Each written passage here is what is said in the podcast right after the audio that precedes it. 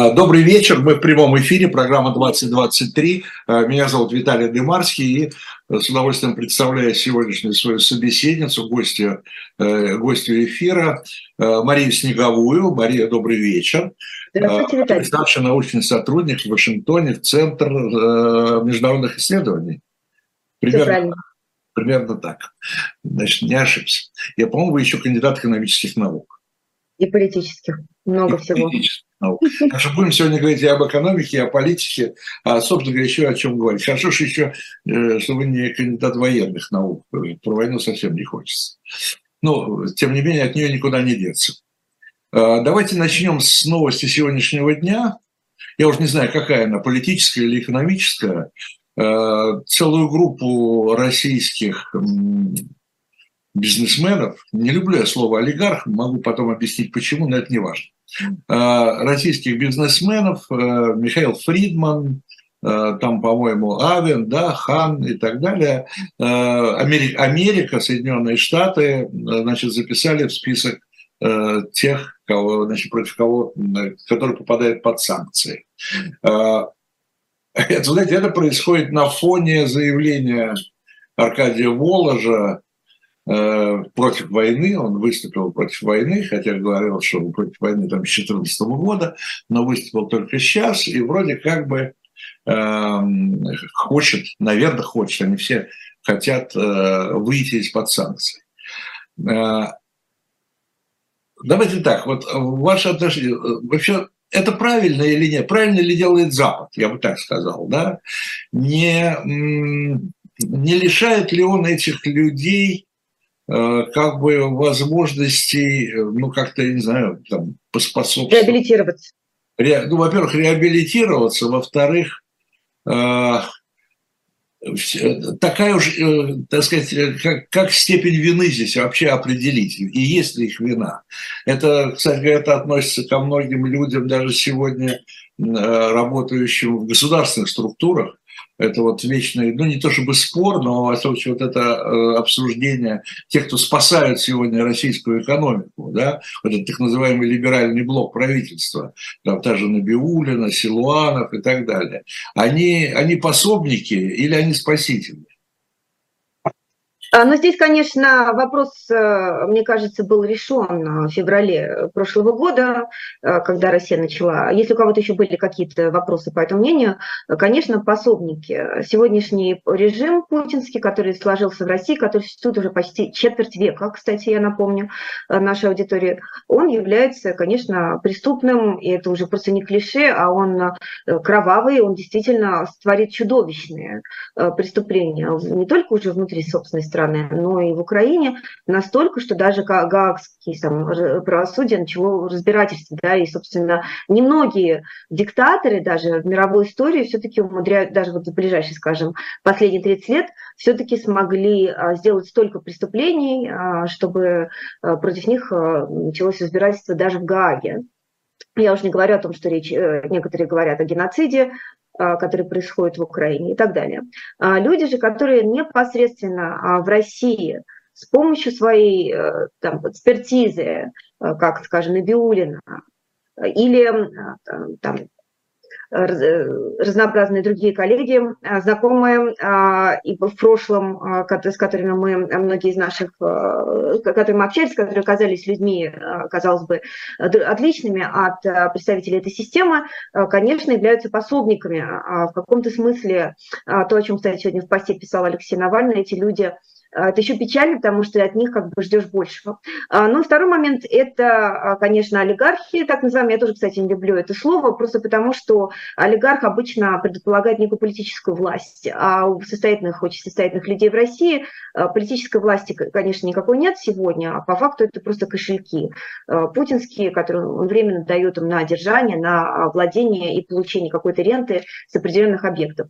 Но они тоже, безусловно, играют очень важную роль в системе, системе, определяя, помогая ее стабильности, а, с помощью, в том числе, там, эффективной каких-то бизнес, э, бизнес-менеджмента, скажем, как Альфа, которая была действительно очень эффективным банком, крупнейшим. Понятно, что такие люди не и такие структуры не, возник, не существуют в российской сегодняшней экономике отдельно от а, а, Кремля. Все равно это основано на договоренностях.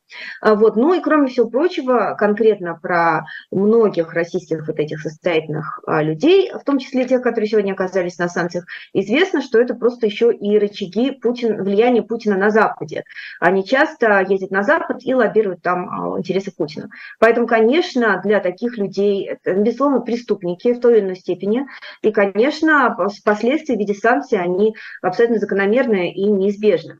А для нашей аудитории я хочу также уточнить, что такое SDN а, List, Special Designated Nationals, а, на который сегодня угодили там Фридман с Авином и mm. другие. Это не просто там обычные санкции, бан визы и прочее, над чем посмеиваются в соцсетях, а бан на разнообразные вообще транзакции, которые эти люди могут на Западе осуществлять, например, например, там в банке хранить деньги и прочее, и прочее. Это очень серьезная а, блокировка всех возможных активов и полный запрет на там, поездки на Западе. На Запад в том числе а, мы знаем примеры, когда а, например, Терепаска или Виксельберг, которые в предыдущие годы угодили в тот же самый список, очень активно пытались из него выбраться. Это реально болезненная история, и особенно, конечно, она болезненна для, наверное, руководители Альфа-групп, которые, как мы знаем, очень активно, в том числе через представителей либеральной оппозиции, вы в последнее время лоббировали снятие себя санкций. Вот лоббировали, лоббировали, да не вы лоббировали. Или долоббировались, я бы сказал. Да. А, безусловно, я думаю, что как раз вот сегодняшнее решение а, в США связано именно в том числе с их активной кампанией. Это несколько раздражать стало круги принимаешь решения на Западе, и это как бы некий сигнал, что, ребята, э, зря стараетесь. А другое дело, что а, при том, что эти люди, конечно, преступники, вопрос в том, как бы, чего мы хотим с точки зрения Запада в долгосрочном плане добиться от них. То есть помогает, ли, помогает ли это да, достичь тех целей, которые хотят достичь? И какие цели мы при этом ставим. Да? Вот многие критикуют сегодняшние а, санкции в том виде, в каком они вводятся Западом, за то, что как бы нет возможности, вот то, о чем вы говорили, стали как бы реабилитироваться, выйти из них. То есть что должен сделать условный а, Фридман для того, там, я не знаю, или Волош, да, для того, чтобы с него сняли эти санкции. Вот это непонятно, и если это в принципе, да, если задача ставится как раскол элит какой-то, чтобы все больше и больше, там, скажем, путинских олигархов, э, скажем, а, выступали против войны, уезжали из России, Э, там отка... переводили свои активы, например, в поддержку Украины, а, то, конечно, этого санкции сегодняшние не достигают, а, по этому поводу нет компромисса на Западе. Кто-то говорит о том, что, может быть, э, это нужно а, сделать, но в реальности понятно, что, скорее всего, эти рычаги, если они появятся, они будут средством для злоупотребления. Кроме всего прочего, очень трудно, вот часть дискуссии, она стоит в том, что очень трудно оценить, в принципе, какие активы у этих э, людей существуют, есть, и поэтому трудно сказать, какую долю от этих активов они должны а, перевести Украине. Скорее всего, они просто будут говорить, что они бедные, несчастные, у них ни гроша за, нету за, за пазухой, и совершенно ничего они не могут сделать. Основная задача... Сегодня, конечно, раскол элит, я боюсь, речи уже не идет. Война, которая продолжается полтора года, достаточно четко разграничила, кто с нами, кто против нас. Люди как бы с остатками совести, они соскочили в первые дни а, войны. Хотя, как мы понимаем, режим, который существует за 25, там, почти четверть века, очень тщательно отбирает, какие люди вообще, в принципе, сохраняются в системе. Это люди с определенными характеристиками. А, тем не менее, еще в начале войны были попытки там, голоса выступить против войны. Кто-то уехал, кто-то а, сбежал. А, на сегодняшний день, а, конечно, расколе элит, э, увы, речи а, быть не может. В этом состоит консенсус на Западе, собственно, поэтому особых э, попыток разработать какой-то механизм снятия санкций, каких-то стимулов для этих людей нету, потому что не видно, честно говоря, особого желания со стороны этих лиц как что-то в том числе и сделать, да, чтобы как бы дистанцироваться от режима. Просто вместо Лазурного берега они сегодня отдыхают там, я не знаю, где-нибудь в Дубае. А, собственно, вся разница. Остальная ситуация сохраняется такой же, но при этом санкции все-таки снижают влияние этих условно токсичных а, лиц на Западе, просто потому что кому-то труднее туда попасть, кто-то становится нерукопожатным. А, например, даже в DC еще в середине десятых годов были люди, которые уважаемые люди западные, там, представители Запада, которые, в общем, выступали от лица Авина Фридмана, говорили, что это хорошие, хорошие русские, в кавычках, хорошие олигархи, с них надо санкции снять. А после, конечно, такого попадания на СДН а, списках, а, такую, такую позицию на Западе уже не займешь. И как минимум в этом я вижу плюс. Их влияние на Западе снизится, они перестанут быть вот этими рычагами Кремля, но хотя бы в этом есть хорошая новость.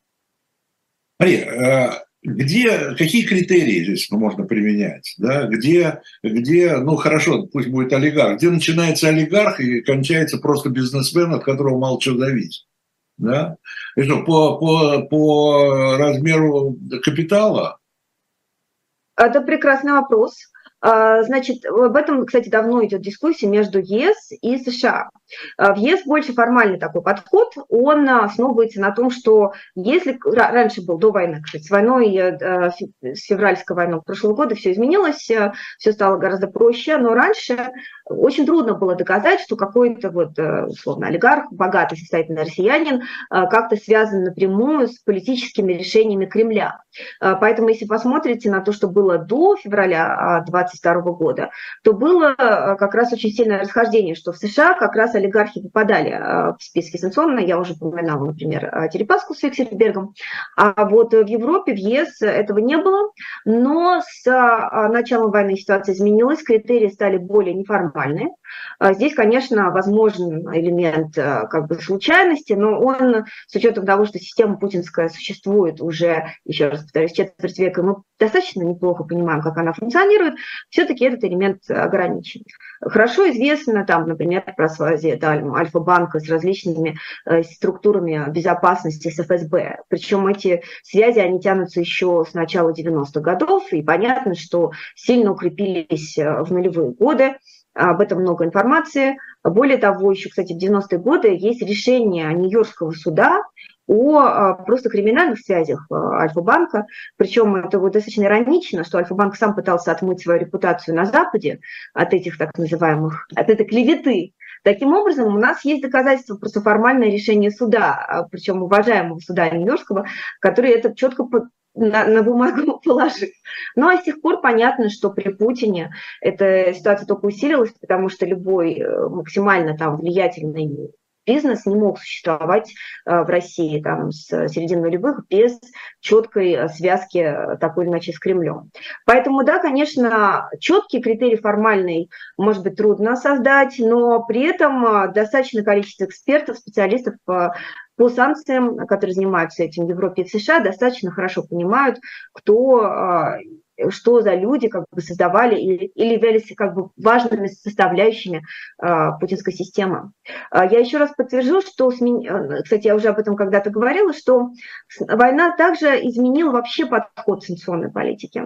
Э, раньше, до войны 22 года, было некое представление на Западе, что с россиянами можно работать, что плохой Путин, да, и, соответственно, просто нужно стимулировать Э, остальное общество как-то просыпаться. А, соответственно, нужно было очень долго и муторно доказывать, э, кто э, в системе российской непосредственно является путинским агентом, кто на него работает. А остальные по умолчанию как бы считались нормальными, хорошими, в принципе, желающими мирного существования а, не знаю, гражданами. Но с войной несколько изменилась ситуация, и сейчас понятно, что люди, которые так или иначе имеют отношение к путинской системе, они, конечно, все э, в той или иной степени ну, преступники или как минимум ответственны за происходящее. Именно поэтому мы видим, что очень расширились санкционные списки. Гораздо проще теперь стало включать определенных лиц э, на них, потому что по умолчанию для всех путинский режим – это преступный режим, и любой, кто сегодня имеет к нему отношение, он, конечно, является а, под, под подозрением.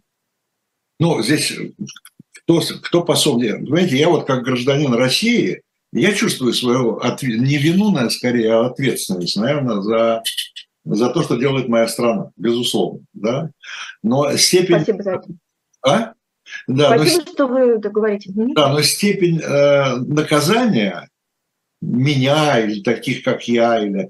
Здесь вот она непонятна. Здесь просто, я не знаю, слышали вы это или нет, я просто чуть-чуть занимался этим вопросом. В Европе, там, в Германии 16, ну, где-то около 20 человек Э, с российскими, э, даже, я не знаю, не с российскими делами российских паспортов, а дело в машинах с российскими номерами. Конфисковали э, таможенные машины с российскими номерами. Под предлогом ввоза, э, как, как импорт, значит, сейчас их отдают обратно, эти машины, по суду. Но, суд, но суд говорит, они отдают по политическим признакам, а не по Э, экономическим или по правовым, я бы сказал, да, они отдают и говорят, да, э, вы не за войну, там одному человеку они говорят, вы не за войну, поэтому берите ее обратно, свою машину. А, а если бы вы были за войну, тогда мы правильно у вас забрали машину. Причем, причем это люди случайно, это никакие там не, не санкционных списков, ни никто, да. Так, мне кажется, что это тоже какой-то такой подход э, странный, это немножко такой компанейчный отдает. А, сейчас э, тяжелая ситуация, да, особенно в Европе, на границах которой фактически происходит, ну, действительно, крупнейший э, конфликт в Европе военные там за последние ну, полвека точно. А, поэтому, естественно, перегибы, увы, для многих там россиян, которым, например, э, невозможно сейчас ехать в Европу стало, да, это неизбежно. Это тяжелая ситуация, но, к счастью, есть суды, в том числе, да, которые все-таки в некоторых случаях они могут э, помочь решить вопрос в пользу добронамеренных там, россиян. Опять же, нужно ли критиковать э, Запад за то, что многие страны, особенно балтийские страны, которые имеют очень болезненный опыт взаимодействия да, с Россией, очень болезненно относятся к некоторым соотечественникам, которые в том числе часто поддерживают э, войну да, и приезжают в эти странах, где и так проблема со своей русскоязычной диаспорой присутствует, а, это все приводит э, к, безусловно, большому напряжению и, наверное, в некоторых случаях не всегда правовым решениям. А, думаю, что все-таки благодаря тому, что на Западе существуют правовые институты, да, в отличие от России, а, удастся впоследствии какие-то эти решения развернуть, в том числе через суды. Но на текущий момент, в силу вот остроты ситуации, это сложно, и понятно, что, к сожалению, многие попадают под э, этот каток. А, но все-таки я призываю в такой ситуации, хотя это и сложно, да, подумать о том, что сегодня испытывают там украинцы. А, допустим, последняя статистика говорит, да, что там 50-60 тысяч украинцев оказались в той или иной степени там, потерей конечностей а, в результате этой войны. Это масштабы каких-то стран, что страны какие-то пережили в результате Первой мировой войны, например, да, ну и так далее. Это просто все необходимо в перспективе э, видеть. Все, ситуация очень тяжелая, а, да, и она, увы, будет, видимо, продолжаться достаточно долго в таком варианте. Наше дело максимально пытаться сохранять э, адекватность, да, холодную голову и использовать нормативные правовые механизмы, которые существуют, но при этом я также призываю увидеть а, позицию тех стран, которые сегодня оказываются фактически на, вот это, на фронтовой линии а, вот этой войны, да, и что приводит, увы, а, к ну, перегибам на местах. Ну, будем, будем смотреть, да, что, что будет дальше. Просто, я так понимаю, здесь, может быть, даже ваш, интересна была бы ваша вообще общая оценка.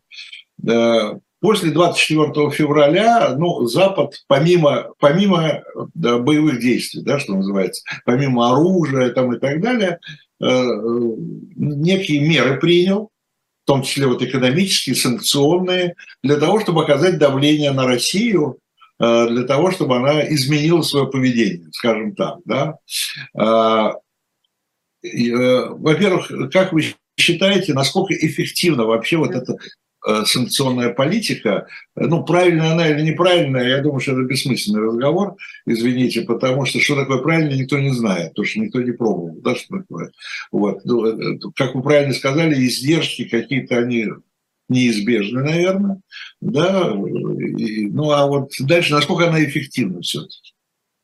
Да, к сожалению. Ну, извините, даже я извините, много говорю, но еще просто хочу добавить к вопросу. Не получилось ли на, наоборот, да, обратный результат, обратный э, в некоторых случаях? Потому что вот эти санкции вынуждают людей, которые попадают под эти санкции, становиться уже становиться на позиции власти, да, и быть вместе с властью. А, ну вот здесь, э, допустим, начнем с того, что абсолютно правильный вопрос, Виталий, сейчас на Западе идет очень бурная дискуссия об этом. А, Еще специфика санкций состоит в том, что э, есть момент, когда они вводятся, и они могут быть в краткосрочном периоде достаточно эффективны. У нас есть, например, такие оценки относительно, скажем, вот нефтяного эмбарго, который ЕС ввел против России в начале. Но а, естественно, ситуация не находится в вакууме там, и не, стоит, не остается постоянной. Соответственно, со временем а, Россия, в том числе российский бизнес, очень эффективно адаптируется к санкциям. То есть то, что было вначале эффективным, со временем устаревает, и надо придумывать что-то новое, что в рыночной экономике достаточно сложно, потому что есть миллионы разных каналов, как это все обойти. А, значит, санкции, как минимум, мы разбиваем обычно на три группы. Это индивидуальные, то, о чем с вами мы уже говорили, экспортный контроль и вот такие общие макроэкономические санкции. Туда же я обычно включаю вот э, энергетические санкции. А, значит, что касается индивидуальных, вот мы с вами уже обсуждали, что как минимум а, иллюзия насчет того, что будет какой-то раскол элит, а, они оказались ошибочными. Это, я думаю, все-таки вина не санкций, потому что санкции были очень разные. Как, что касается вот индивидуальных санкций, они же вводятся как минимум там вообще еще с 2012 года, но всерьез так с 2014 года, с Крыма. И э, была возможность, они были вначале очень мягкие, и у людей, которые были так или иначе связаны с Кремлем, была возможность с 2014 года до 2022 8 лет. Где вы были 8 лет, хочется спросить, а, соскочить, если действительно они понимали, что, да, вот, э, что может произойти, да, что, что значит э, быть связанным с таким режимом. А, поэтому мне кажется, вот эта критика, что э, индивидуальные санкции сплотили э, вокруг режима, она не вполне э, здесь заслужена, потому что ну, было время обдумать ситуацию. То есть за 8 лет не созрели, а потом начали еще совсем чудовищную войну. То есть начинали много разных войн в Грузии, в Украине в 2014 году, в Сирии. И, но и что такого было бы принципиально нового в 2022 году, что эти люди бы вдруг осознали без санкций и а, перестали бы поддерживать режим, если до этого а, все эти другие чудовищные вещи, которые режим совершал, не, не совершили в них этого прозрения. А другое дело, что то, о чем я говорю, может быть, стоит больше стимулировать людей, типа Волоши, например, которые все-таки в итоге, собравшись духом, э, смогли произнести, выдавить из себя, что они против войны, может быть, стоит их больше стимулировать, создавать какие-то возможности э, в будущем для них, э, видеть для себя выход из этих санкций, если они активно раскаются, переведут э, существенную долю своего состояния в поддержку Украины и так далее, и так далее. Мне кажется, это имеет смысл обсуждать, но как минимум индивидуальные санкции, еще раз повторюсь, очищают Запад от э, э влияния хотя бы части этих персонажей, и уже это само по себе э, хорошо, в том числе и для Украины, потому что они не будут лоббировать про кремлевскую э, политику на Западе. Второй момент экспорт, – экспортный контроль. Но здесь, увы, э, хороших новостей у меня мало. Это разнообразные ограничения на поставки, особенно высокотехнологичной, высокотехнологичной продукции, компонент э, в Россию. Буквально недавно, в том числе Елена Рыбакова, известный очень экономист, выпустила исследование, которое показывает, что Россия активно со всем опытом, с мощью всего опыта накопленного еще с 90-х годов, да, а, на протяжении 30 лет и всей креативностью своего бизнеса обходит эти санкции всеми доступными способами. Кроме всего прочего, Россия сухопутная граница, если не ошибаюсь, самая протяженная в мире.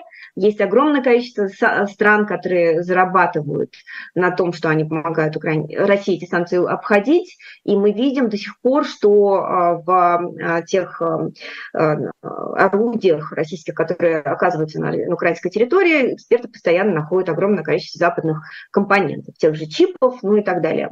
Это все печально, плохо. И именно в этом контексте, кстати, особую роль сейчас играет работа Запада с глобальным югом. Сейчас, по сути, условным глобальным югом, сейчас, по сути, идет за него конкуренция а, между Россией и Западом, поэтому огромное количество разнообразных встреч, а, в том числе недавняя а, встреча в Саудовской Аравии, которая тоже вот была в Джиде, которая тоже нацелена была на попытку перетащить Украину и Запада этих стран на свою сторону. Но эти страны, как бы, правило, не очень богатые, они очень хорошо зарабатывают на том, что помогают России обходить санкции. И это долгосрочная история, к сожалению, здесь хороших новостей пока мало. Ну и последнее, третье, это макроэкономические санкции. А, здесь э, точно мы понимаем, что финансовые санкции, увы, мощные, которые заблокировали золотовалютные резервы а, Центрального банка в прошлом году, они сработали мало, увы. Все это связано с тем, что российская экономика исключительно завязана на экспорт э, энергоресурсов, нефти, нефти прежде всего. И пока вот эта ситуация э, сохраняется, пока цены приемлемые, а, и в России есть достаточно большое количество покупателей, которые даже по пониженной цене продолжают закупать а, российскую нефть. А, прежде всего, это Индия, Китай и другие страны. Все это, увы, малоэффективно. И сегодня как раз обсуждение идет об этом, что делать дальше. Вот был введен порог на а, российскую нефть. Сейчас все больше информации, что этот порог вполне обходится, что его не соблюдают страны там, а, глобального юга многие. А, и, соответственно, вот здесь основная дискуссия. Нет также сомнений, что если обрушить российские нефтяные доходы, там нефтегазовые, особенно нефть на ключевую роль играет, то, конечно, у бюджета российского резко станет все плохо. Но сделать это, не убрав российскую нефть полностью с мирового рынка, что приведет к огромной дестабилизации, скорее всего, кризису а, в мире, а, вот это сделать очень сложно. И вот в этом основная сейчас загвоздка, то, что обсуждается разнообразными странами, что дальше. То есть надо работать напрямую с Индией, наверное, убеждая ее, там, может быть, снизить закупки а, у России надо а, бороться с российским теневым флотом, который активно сейчас перевозками занимается а, нефти и так далее, и так далее. Огромную роль, кстати, играет российский доступ к разнообразным а, морям, об этом тоже много говорится, что вот фактически с утратой там, многих газопроводов, которые шли в Европу, Россия сегодня как бы все больше переориентируется на морские а, поставки нефти, в том числе с этим связана борьба за контроль над Черным морем. Но вот это все дискуссия, которая продолжается, э, как минимум она идет. Запад в отличие, опять же, от российского руководства, он признает свои ошибки и постоянно склонен заниматься саморефлексией. А, украинская поддержка сохраняется, все, как бы все готовы продолжать пока, по мнению как минимум, помогать Украине. Поэтому эта дискуссия не закончена, и наверняка будет все больше попыток ограничивать российские доходы. Но пока реальность такова, что, вот, например, по оценкам Сергея Алексашенко, Россия может продолжать эту войну в Украине с учетом текущих расходов почти бесконечно. Но другие эксперты говорят о как минимум горизонте в 2-3 года, потому что Россия все-таки проедает свои запасы там, э, ФНБ, но при этом очень много остается возможностей, увы. И это означает пока плохие новости, война будет долгой, затяжной, и это означает все больше жертв э, и страданий э, с обеих сторон. Но, тем не менее, тем не менее, ну, судя по той информации, которая есть, я вот в отношении информации все время делаю оговорку потому что мы не знаем, где вообще правда, где неправда, и, и где ее искать. Но дело не в этом. Значит, судя по информации, которая есть, достаточно э, той, которой можно доверять, я бы сказал так, э, российская экономика чувствует себя все хуже и хуже.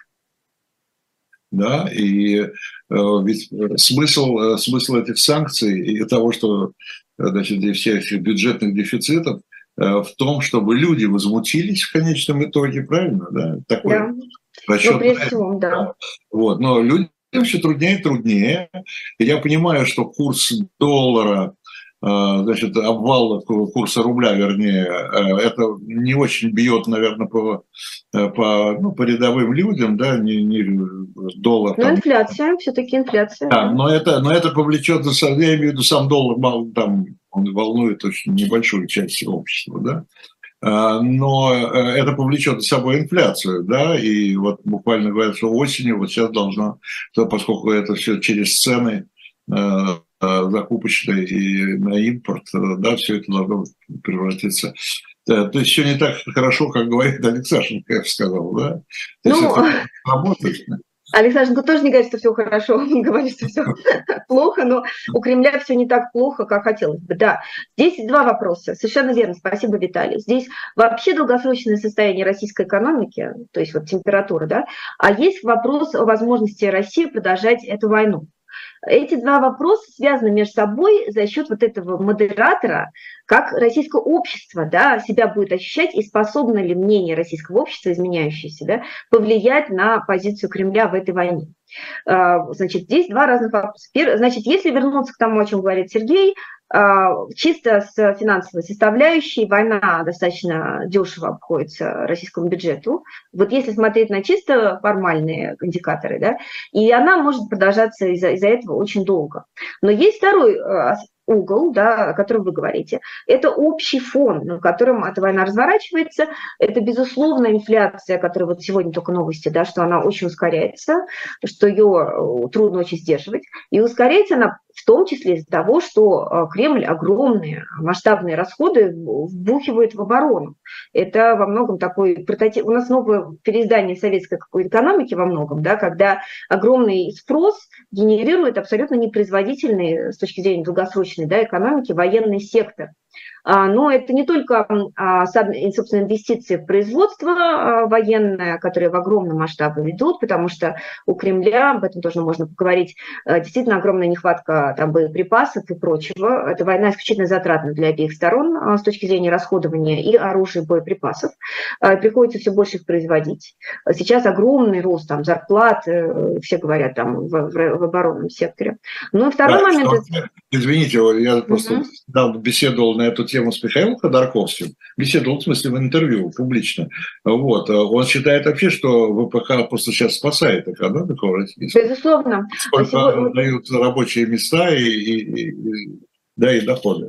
А, Александр Прокопенко, хороший очень э, экономист, журналист экономический, который недавно анализировал эту тему, она говорит, до одной трети ВВП вообще сейчас э, именно так или иначе связаны с, военной, с военно-оборонным, военно-промышленным комплексом расходы. И здесь еще то, о чем в том числе иноземцев часто упоминает Владислав, смертономика, да, огромные выплаты людям, э, которые так или иначе просто участвуют, либо они, либо их семьи в войне, что тоже создает дополнительный спрос, соответственно, деньги вбухиваются в экономику, а товаров, чтобы удовлетворить этот спрос нету, и взяться им некуда, потому что долгосрочно, естественно, инвестиции в мало кто будет сейчас заниматься э, развитием производства.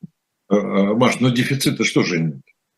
Дефицита нету, но есть инфляция. Она как раз инфляция есть тот самый модерирующий фактор, который между э, большим спросом да, и недостаточным производством как раз уравнивает, поэтому отсюда мы получаем большую инфляцию, все логично. Дефицит – это то, как э, плановые экономики реагируют в таких ситуациях, а в рыночных экономиках инфляция – это альтернатива.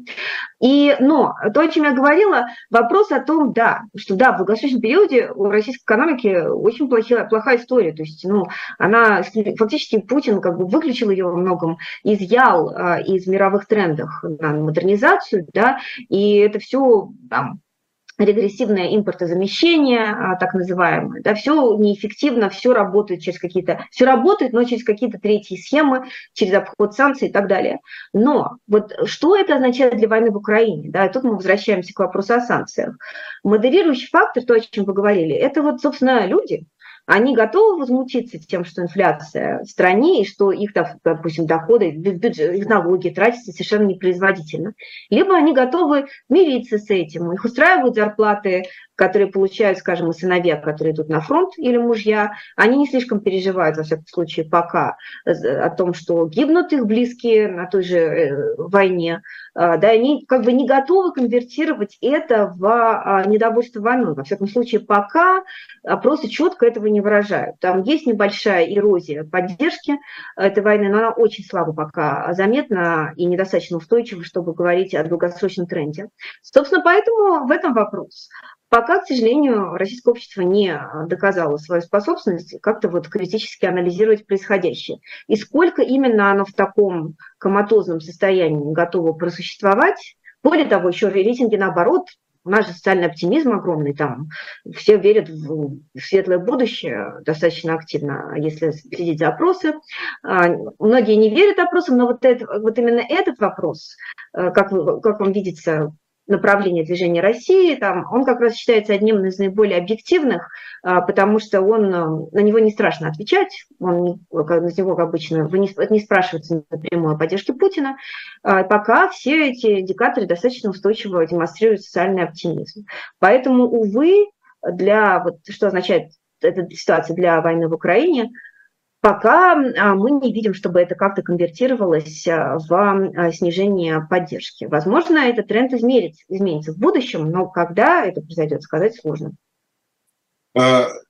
Давайте тогда перейдем еще к одному вопросу, связанному с этим, потому что я как раз хотел вам вообще задать вопрос про три общества. Российское, украинское и западное, такое, как у нас сейчас принято говорить, коллектив, коллективно-западное по каким-то, я еще раз оговорюсь, я не знаю, вот той информации, которая до меня доходит, не буду говорить за всех, хотя, наверное, примерно так, вот она такая, как, как, какой я, какая она до меня дошла. Где там правда, где нет, не знаю. Но, судя по той информации, которая вот доходит, в том числе со ссылками на американскую печать, Э, на какие-то свидетельства очевидцев там и так далее, и так далее. Какие-то вроде как бы, я не знаю, наблюдаете ли вы это и согласны ли вы с этим, вот это и ваш вам вопрос. Я сразу хочу это сказать, чтобы э, как бы, некое сомнение привнести, э, что в, в, Америке, в американском обществе, в европейском обществе и в украинском обществе первые признаки такой усталости от этой войны. Есть ли они? Есть, да. А, значит, если говорить... Чем это, чем это чревато? С учетом, конечно же, 24 года и такое, такое совпадение, что выборы везде. Ну вот я могу точно про США рассказать. Хотя наши выборы это там не выборы. Да. Как, как Песков сказал, в России вообще уже можно даже не проводить. Ну, и так всем понятно, что все Путин. Значит, что касается США, здесь очень интересная дискуссия идет об этом, и здесь э, стоит поговорить. А, у Байдена рейтинг вообще не очень хороший, он достаточно а, низкий. И более того, последние опросы а, показывают, что в гипотетическом противостоянии снова Дональда Трампа нашего российского любимца, и а, Байдена, они а, достаточно поровну идут. Сейчас там что-то в районе 40, а, 40% поддержки у каждого. И Трамп остается достаточно конкурентным кандидатом со стороны республиканцев, пока не видно ему сильного, сильной альтернативы. Все, все, конечно, в отличие от России, непредсказуемо, это реально демократия, поэтому ситуация может измениться достаточно быстро. Но пока мы снова имеем вот противостояние Байдена-Трампа, которое уже было а, в 2020 году. И, собственно, поэтому многих очень пугает э, вероятность, что республиканский кандидат э, победит даже если это не Трамп, то другие кандидаты, которые тоже вот выступали, потенциально рассматривались, они тоже говорили а, как бы достаточно скептично, а, относились к поддержке, продолжающейся поддержке Украины, во всяком случае в том же масштабе. А, а США, напомню, хотя коллективный Запад, но тем не менее именно США а, в точке, с точки зрения и поставок оружия, и общей финансовой помощи, там э, примерно больше даже дает, чем вся Европа в целом, чем весь ЕС.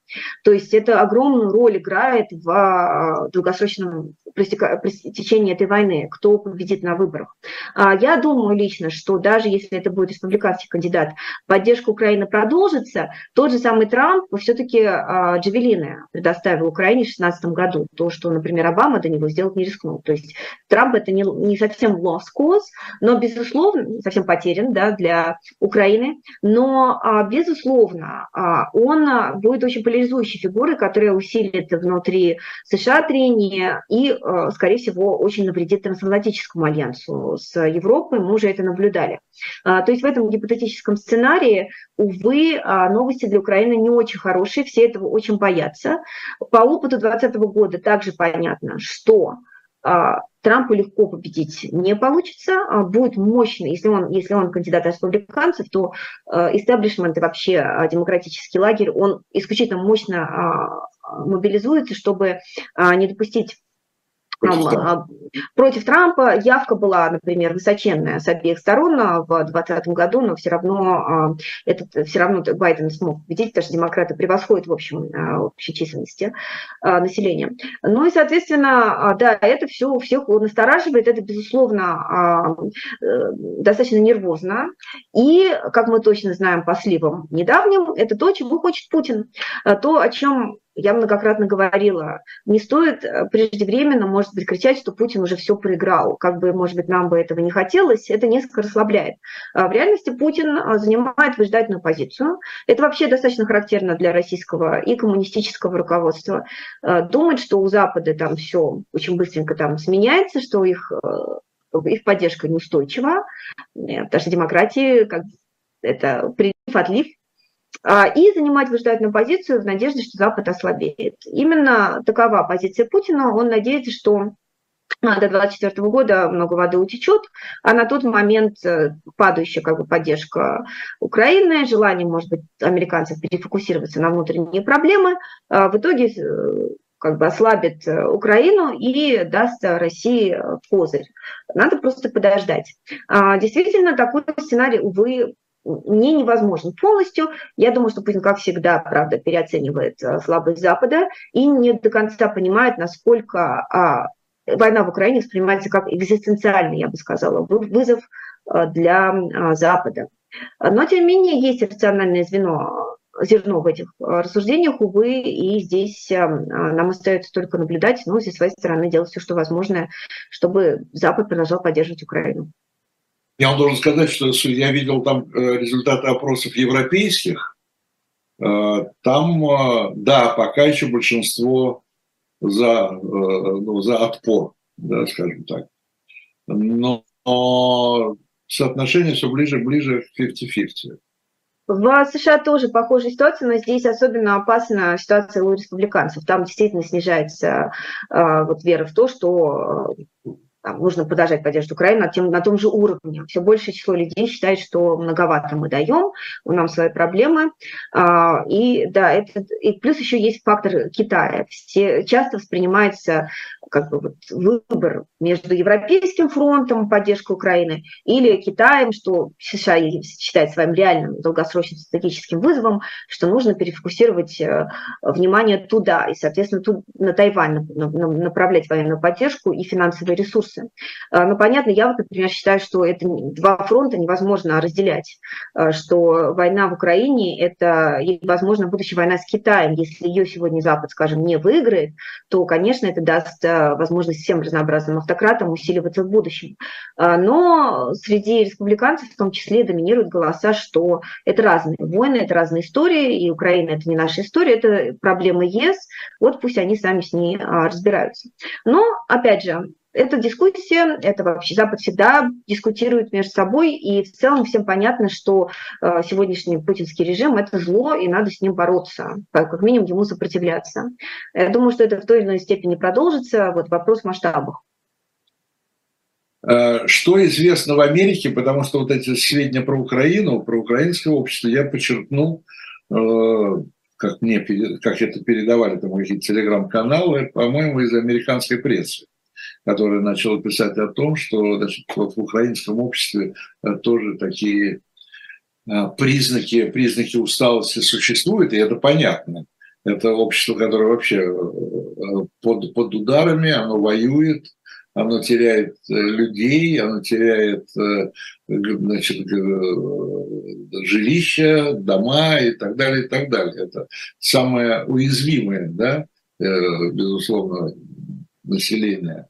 А, но э, если они... то при этом надо сопротивляться, потому что если вы не будете сопротивляться, тогда будет еще хуже.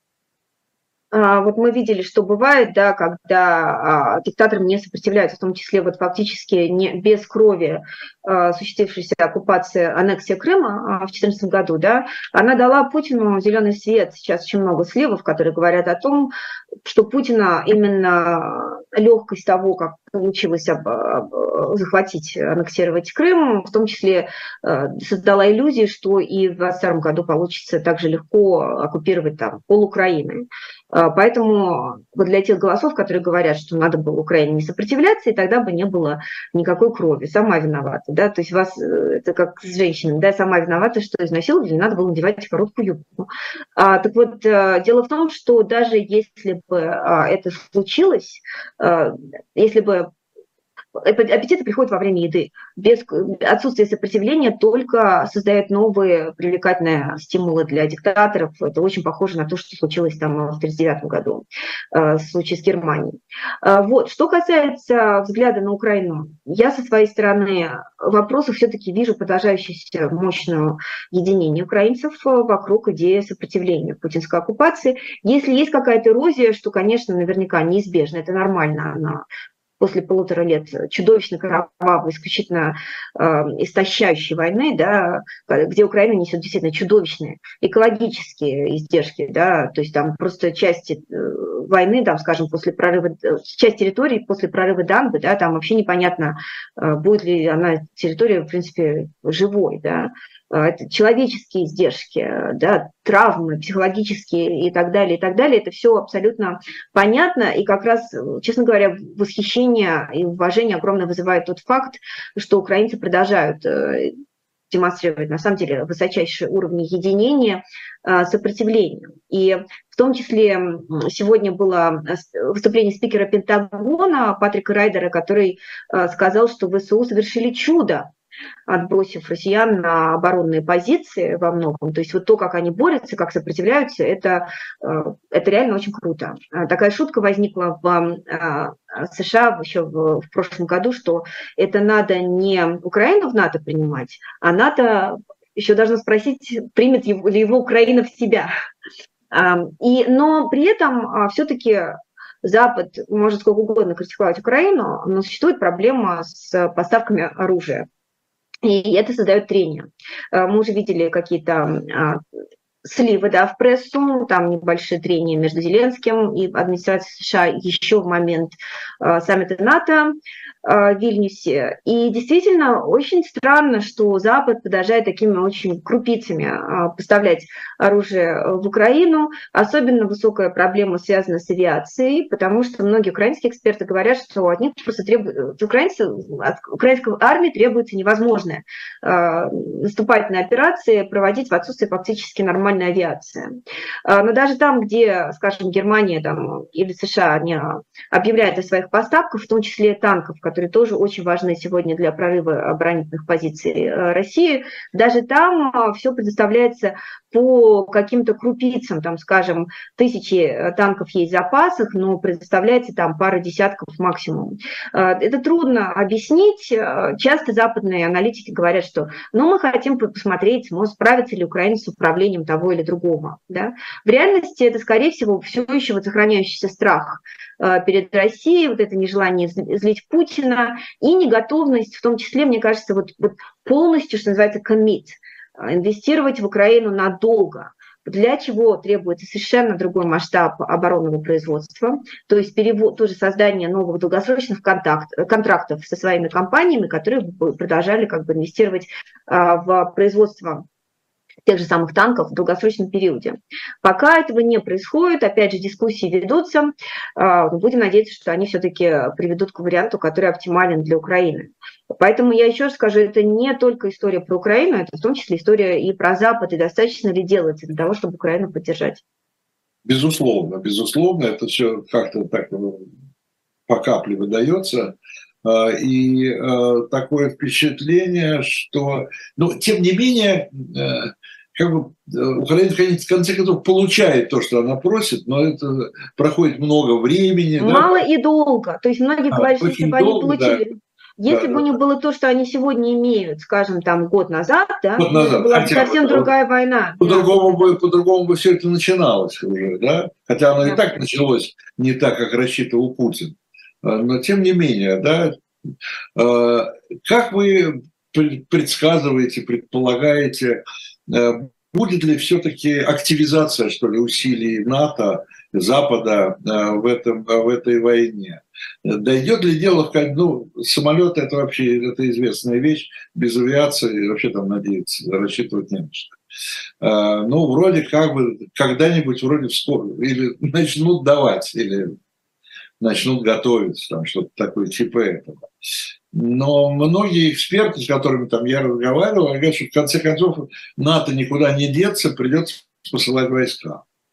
Э, страх это страх перед, перед чем? Перед Россией, э, у которой, то, что, извините, э, потенциал НАТО, военный потенциал НАТО, понятно, выше потенциала России. Да? И, в общем-то, НАТО эту войну, если, так сказать, только ограничиваться этой войной... Конвенцион... Конвенциональную войну, да. Конвенциональной войной он выигрывает, видимо, как говорят, опять же, эксперты, быстро. Да. Но, но там есть... То, то есть Запад боится э, ядерной реакции. Да. Да? Именно так, да, все совершенно так. Э, НАТО, войска НАТО в Украине и помощь такая активная, да, это первый, э, Украине первый убитый же солдат НАТО означает российскими войсками, да, означает, по сути, вот, э, ну, условно, Третью мировую, которую э, конвенционально Россия проигрывает, и об этом, кстати, часто говорится, там, когда США угрожает России, какие меры будут приняты в ответ на, например, возможное применение тактического ядерного оружия в Украине, то обычно говорится о том, что будет, наверное, уничтожена там существенная доля конвенционального, конвенциональных войск российских, которые находятся на украинской, скажем, территории территории. Это достаточно просто для НАТО сделать. И как раз э, в этой войне российские войска, при прочих, российская армия продемонстрировала достаточную слабость. Э, э, они как раз казались более эффективными в случае ограниченных операций в Сирии условной. А здесь, в Украине, они показывают достаточно неэффективность с точки зрения НАТО. Но а, проблема как раз в ядерном оружии, то есть что именно в это все упирается, и Путин об этом прекрасно знает.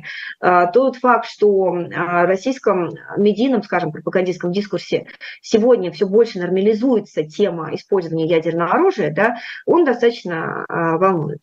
Все говорят о том, что да, Россия не может применить, после этого и Китай откажется от поддержки и так далее, и так далее, но при этом полностью такую вероятность с учетом происходящего, увы, отменять а, нельзя, особенно если речь об ограниченном использовании, скажем, тактического а, ядерного оружия, все достаточно далеко эскалирует. Поэтому, с моей точки зрения, нет, а речь э, пока о войсках НАТО там в Украине речи не идет. Более того, даже про то, чтобы какие-то более-менее существенные действия прописать для вступления Украины в НАТО, пока речи не идет. И вот, собственно, мы видели да, на Вильнюсском саммите, что с этим было связано существенно, очень сильно э, ну, э, разочарования а, украинского истеблишмента, они не до конца получили на то, то, что надеялись, просто потому что Запад продолжает очень бояться этой ситуации. Конечно, увы, здесь речь о само, как бы неком а, порочном круге или спирали, да, что чем больше они этого боятся, тем больше своей слабостью они, по сути, провоцируют э, диктатора, и, во всяком случае, динамика с 14 по 22 года оказалась именно такой. Э, вот. Но речь идет скорее, э, как бы не закончился этот конфликт а, в долгосрочном плане о вооружении Украины до зубов. А, такой израильский сценарий, он наиболее часто сегодня обсуждается. Проблема в том, что а, Украина не Израиль по масштабам, это требует гораздо больших вливаний, масштабных. Но недавно была очень хорошая новость про то, что ЕС вроде бы действительно начинает э, э, говорить о том, что будут огромные действительно э, масштабов долгосрочного периода вливания именно в оборонную а, промышленность а, украинскую, а, что там будет создаваться так, возможность воспроизводства вот этих мощностей. Поэтому вот этот сценарий наиболее вероятен. Другое дело, что много зависит в том числе от того, как пройдет сегодняшнее контрнаступление. Голоса на Западе, направленные на то, что давайте, ребята, договоримся с Путиным и заморозим как-нибудь это все и забудем про это как кошмар, они продолжают раздаваться, и э, нет сомнений, что если контрнаступление Украины окажется не очень эффективным, не очень удачным, они снова оживут и начнут э, активную лобби, лоббистскую кампанию. А, вот они уже оживают. Они, они уже оживают, безусловно, да, еще будут громче, если будет понятно, что контрнаступление было неудачным. Пока это не ясно, я подчеркну, пока мы еще э, находимся на ранних стадиях, скорее всего, э, это контрнаступления. Э, поэтому вот, вот основная интрига, и вот зачем нужно наблюдать в ближайшее время. У нас там всего две минуты осталось. То есть получается вообще какой-то такой тупиковый вариант. Запад не может позволить Путину выиграть эту войну и не может позволить ему проиграть эту войну. Потому что если он, он проигрывает войну, то это Третья мировая, как вы говорите. Нет, я бы не сказала, что не может позволить проиграть, просто пока не готов а, сделать достаточно, я бы так сказала, понести достаточно издержки и достаточно инвестировать в то, чтобы Путин радикально проиграл. Вот так скажу, да. А, я не уверена, что это речь идет о там, войсках НАТО в Украине непосредственно, просто речь идет о гораздо больше существенных вливаниях и в военную там промышленность, и, э, в сан, и, и совершенно другой уровень санкций и так далее. Это сложно, но не то чтобы совсем невозможно, просто пока нету э, готовности к этому. Просыпаются все очень медленно и не вполне готовы учить прошлые уроки. Но есть, безусловно, понимание, что выиграть Путин не должен, это точно. Увы, все это ведет к некому промежуточному сценарию, который будет субоптимальный, какие-то, какую-то часть Украины, возможно, Путин удержит за собой – а, но а, это все-таки лучше, чем если бы он оккупировал полстраны. Говорят же, говорят же о корейском варианте. Коре... Ну, скорее всего, я... это израильский будет сценарий, да, то есть вооруженная до зубов Украина, способная в любой момент отбить возможную новую атаку России. Вот о чем сегодня, скорее всего, идет речь. Поживем, увидим. Поживем, увидим. Спасибо большое. Это была Мария Снеговая, старший научный сотрудник Вашингтонского центра международных исследований. Э, программа 2023. Через неделю опять встретимся э, и проанализируем, посмотрим на то, что произошло, произойдет в ближайшие семь дней. Всего доброго. Спасибо.